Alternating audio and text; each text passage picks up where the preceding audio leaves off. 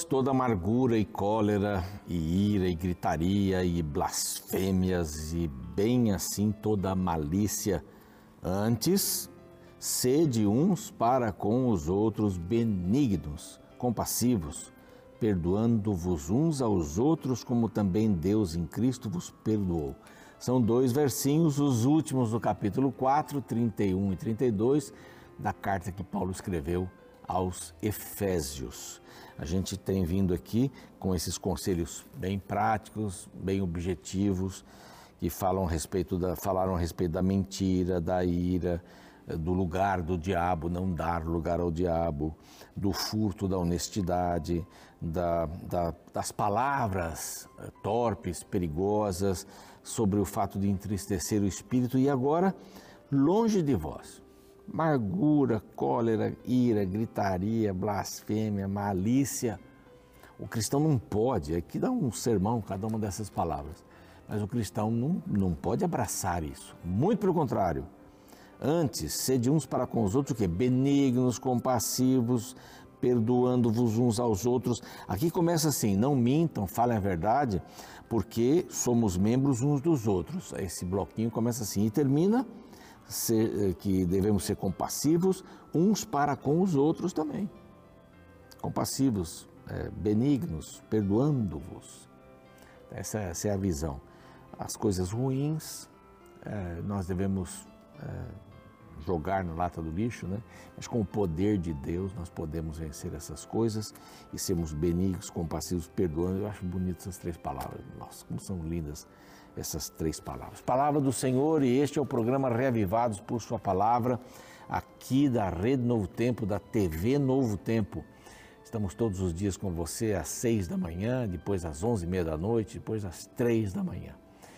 E eu quero convidá-lo também para estar com a gente no YouTube. Vai que um dia você perdeu o horário, não tem problema. O programa está gravado lá no YouTube, o canal é Reavivados por Sua Palavra NT. Guarde bem isso. Esse é o nosso canal, com NT no final, tá? Tem outros que soltam a mensagem por aí também, mas esse é o oficial da, da Novo Tempo.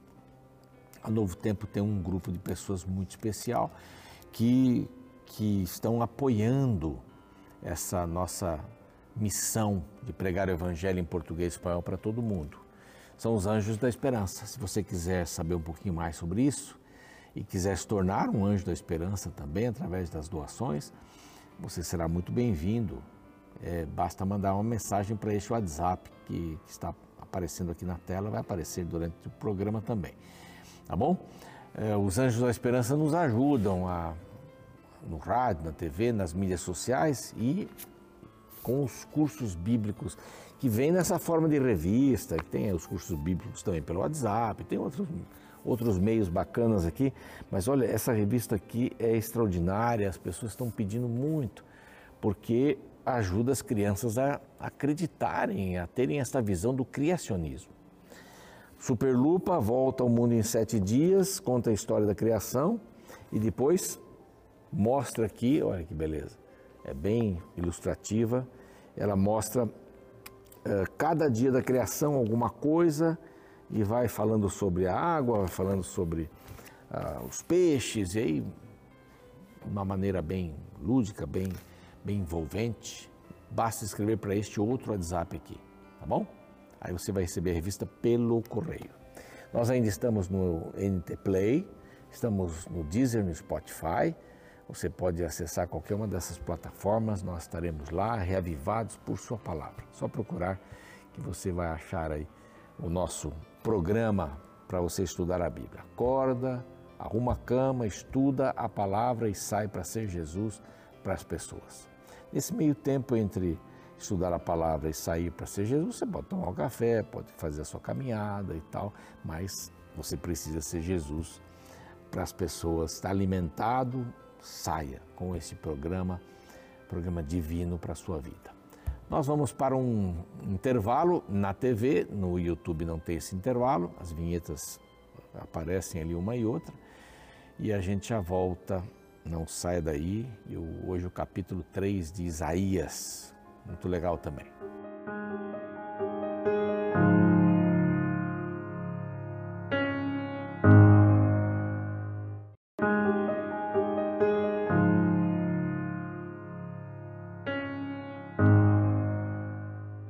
Muito bem, estamos de volta com o programa Reavivados por Sua Palavra e vamos agora estudar o capítulo 3 de Isaías. Na sequência, como já expliquei aqui várias vezes, a Bíblia não foi escrita em capítulos nem em versículos, por isso que às vezes um tema está dentro, na metade do capítulo de um e na metade do outro, não importa, nós vamos indo devagarinho aí com os temas para a gente ficar sempre dentro do contexto. Estamos falando daquelas três frases, né? Ou falamos sobre as três frases. Ontem duas delas foram mencionadas. Uma é a casa do Senhor e a outra é o dia do Senhor. Nós estamos ainda no dia do Senhor, tá? O capítulo 3 todinho faz parte do dia do Senhor. O primeiro verso do capítulo 4 também faz parte do dia do Senhor. E a partir do 2, então, até o 6, que é o final do capítulo 4, a gente então encontra o renovo do Senhor. Então, essa é, é, a, é a esperança de novo, né? Aqui vem uma palavra dura, e vem dura mesmo. Os juízos de Deus sobre os líderes agora. Os líderes estavam traçando um curso fora dos propósitos de Deus. Fora dos propósitos de Deus. E quando o cabeça, o líder, erra, todo o povo erra. Quando o povo de Israel pediu um rei, através de Samuel, né, Deus disse: Bom, é, o rei vai levar vocês para trabalharem no palácio. Se o rei errar, toda a nação vai errar. E o povo diz: Queremos um rei, queremos um rei. Os líderes, errando, levam todos. Claro, tropa é espelho de chefe. E não, não muda isso, não muda isso.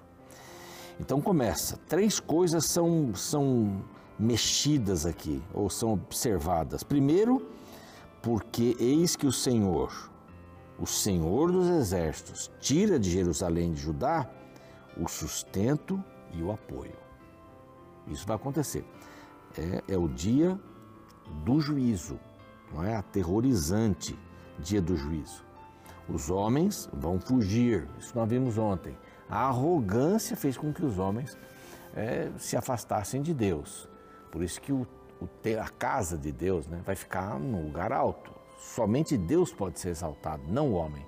E eles não entenderam bem e saíram dos propósitos de Deus, é, traçaram um curso diferente, como eu disse aqui. Mas vão tirar o sustento e o apoio do pão e da água.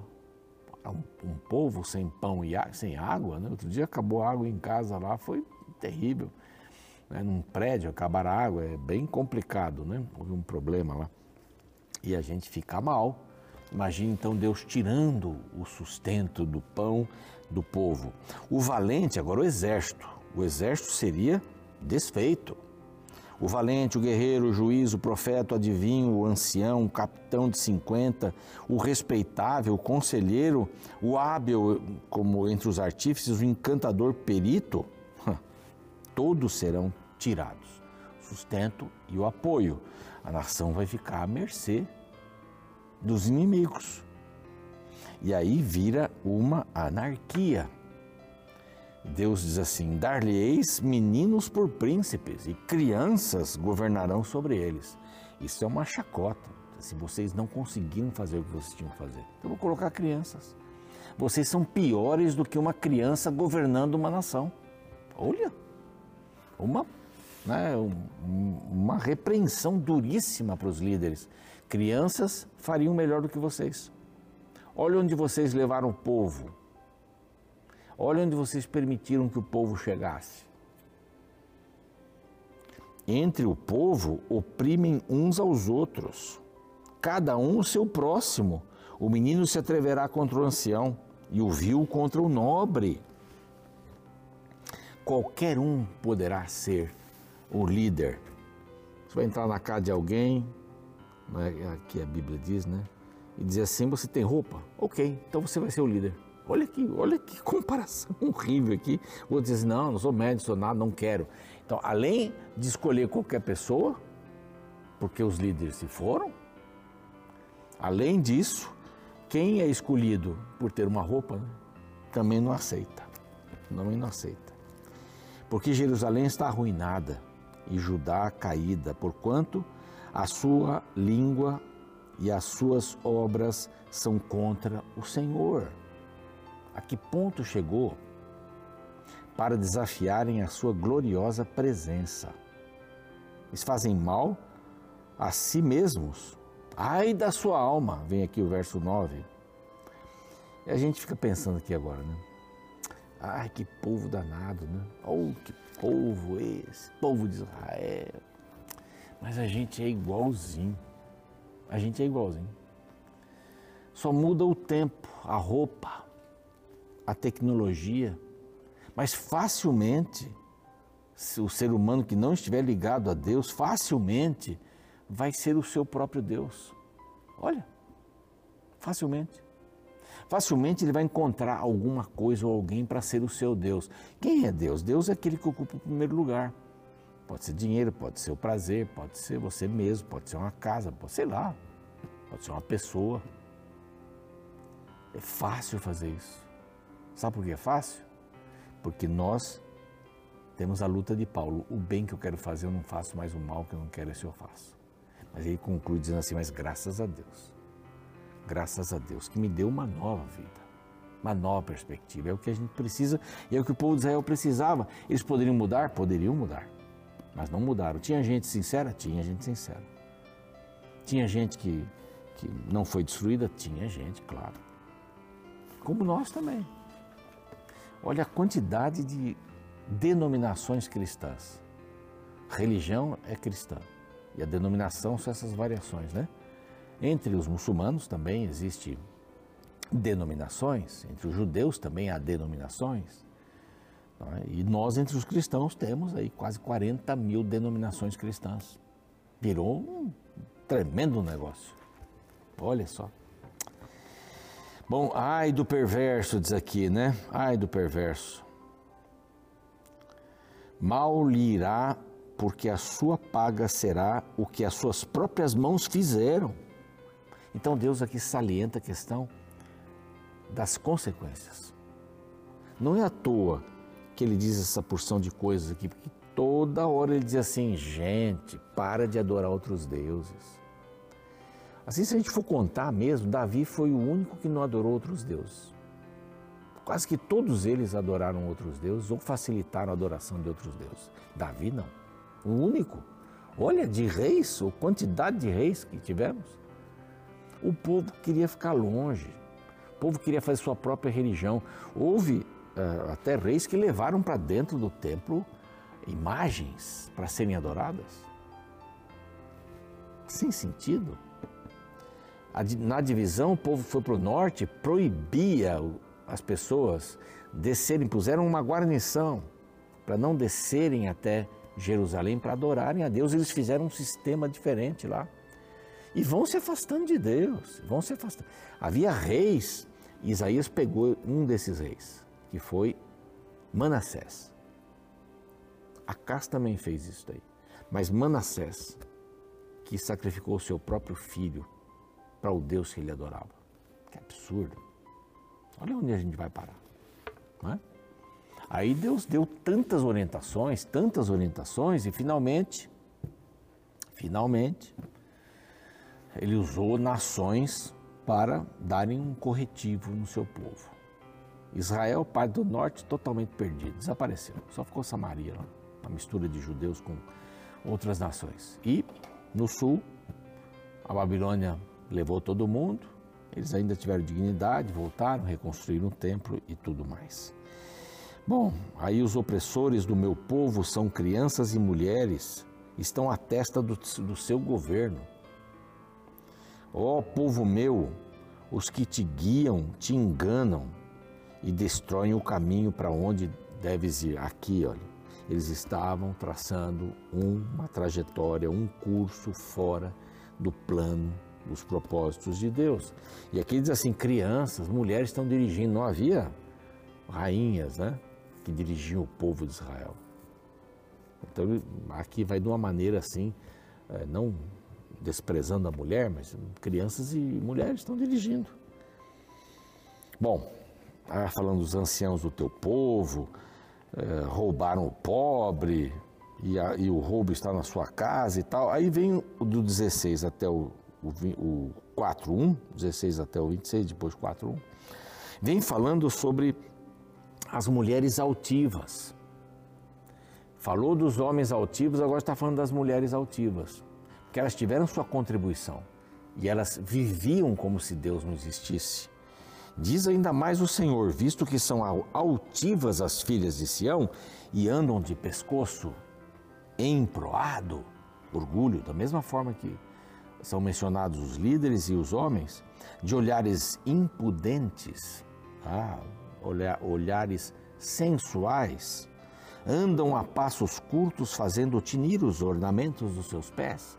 Tem ornamentos dos pés à cabeça, o Senhor fará tinhosa a cabeça das filhas uh, de Sião. O Senhor fará com que as pessoas tenham nojo disso. O Senhor porá a descoberto as suas vergonhas, porque a intenção não é boa. Então, naquele dia, tirará o Senhor os enfeites, os anéis, os tornozeiros, as toucas, ornamentos, eh, em forma de meia-lua, que eram símbolos de deuses, né?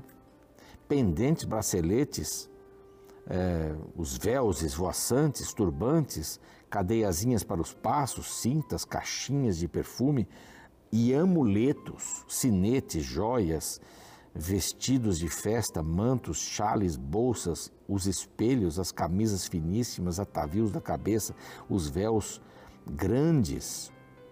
Eram trajes extravagantes, muito extravagantes. Agora, muitas pessoas usam esse texto aqui para falar sobre joias, sobre adornos tal. Não é bem isso que o contexto está falando aqui. Não é bem isso.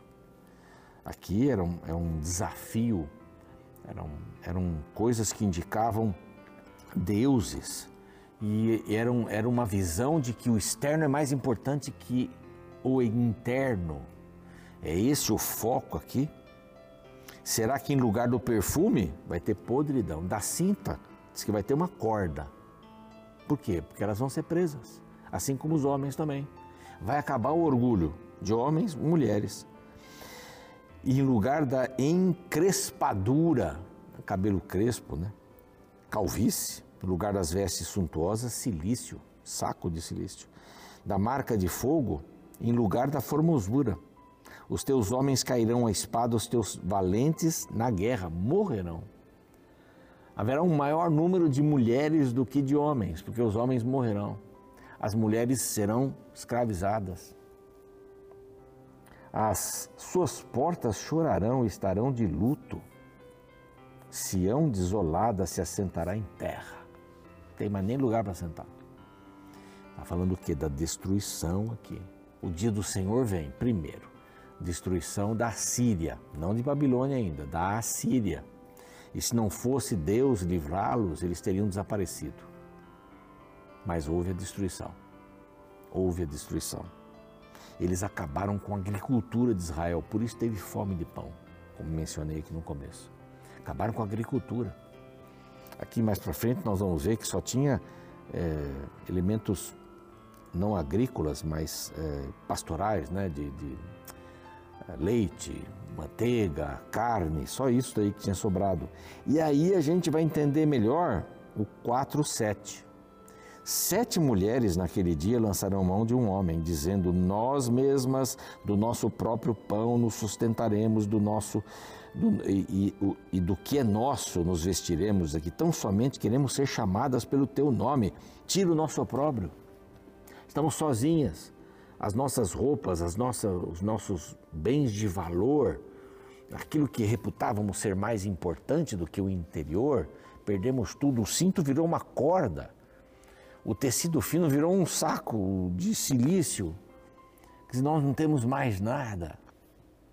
Só queremos o teu nome, só queremos o teu nome. Isso tem, alguns fazem algumas aplicações aqui é, desse, dessa questão, né?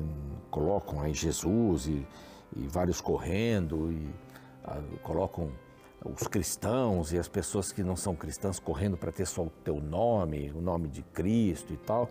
Mas aqui está muito claro o contexto, esse contexto é bem, a gente forçaria um pouco se tivesse uma outra leitura. Então o 4.1 faz parte desse, desse, dessa visão todo, desse contexto todo do dia do Senhor. Vai ser duro. Então cuidado, vocês não estão obedecendo, os assírios vêm aí. Mas também é uma ideia daquilo que vai acontecer quando Jesus voltar. É? Os altivos serão rebaixados e aqueles que foram humilhados serão exaltados. Serão exaltados. Bom, é de que lado você quer estar? Seguramente do lado de Cristo.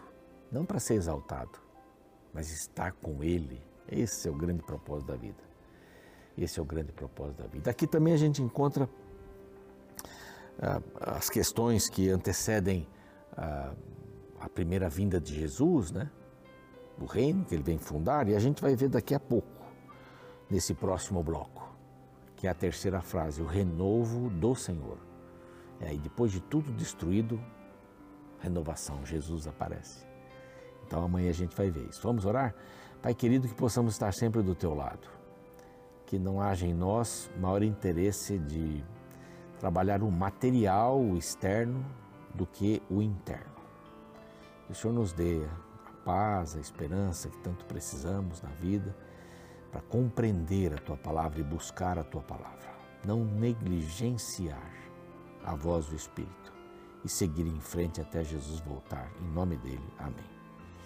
A gente volta amanhã, o programa segue. Então, amanhã é o capítulo 4, bem curtinho, mas tem algumas lições interessantes aqui sobre o renovo do Senhor.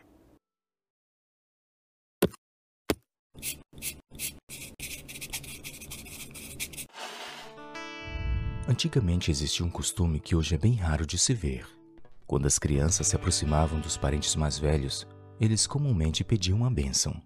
O pedido era simples: benção mãe, benção pai, benção tia. E a resposta dada geralmente era: que Deus te abençoe, meu filho. Esta antiga tradição revela uma visão muito positiva de respeito que os mais jovens tinham para com os mais velhos. Ao mesmo tempo, demonstrava que a geração mais velha tinha algo a oferecer para a mais nova.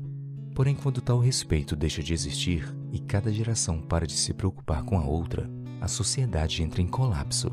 Parece exagero? Então vamos à Bíblia. No terceiro capítulo do livro de Isaías, encontramos a decadência do reino de Judá correspondente ao reinado de Acais, por volta do ano 734 a.C. Aqui encontramos uma sociedade antes de sua destruição por Babilônia. No meio da violência descrita pelo profeta, ele apresenta o desrespeito dos mais novos em relação aos mais velhos na lista dos grandes erros que existia na sociedade. No verso 5 lemos: Entre o povo, oprimem uns aos outros, cada um ao seu próximo. O menino se atreverá contra o ancião, e o vil contra o nobre. Percebe como a falta de respeito para com os outros é um sinal de decadência de uma sociedade, principalmente quando as novas gerações desprezam a sabedoria dos mais velhos. Sim, os jovens precisam reconhecer que os que vieram antes deles é que abriram um caminho que eles trilham agora. Isso me faz lembrar de uma história que li sobre uma tradição no Japão antigo chamada Ubasuti. Esta palavra japonesa pode ser traduzida como abandonar um idoso, e ela se refere a uma prática antiga que os idosos de uma família fossem abandonados tanto em uma montanha ou em uma área solitária para que morressem. Assim, naturalmente, o filho mais velho era encarregado de levar o pai ou a mãe para o topo de uma montanha. O caminho não era fácil de ser realizado, sendo que muitas vezes os idosos morriam no próprio caminho. Em alguns casos, os filhos precisavam carregar os pais. Quando chegavam em um lugar calmo e sem ninguém por perto, deixavam os idosos. Porém, conta-se que enquanto um jovem levava sua velha mãe para ser abandonada na floresta, ela ia jogando migalhas de pão ao longo do caminho. Curioso com a ação dela, o filho perguntou qual a razão daquilo. A senhora então respondeu: É para que você não se perca quando tiver que voltar sozinho para casa. Aquelas palavras tocaram o coração do jovem, fazendo-o mudar de ideia. Ele levou a velha mãe para casa e decidiu honrá-la até o final de sua vida. Afinal, as novas gerações estão em débito em relação às pessoas que vieram antes dela, abrindo o caminho do progresso.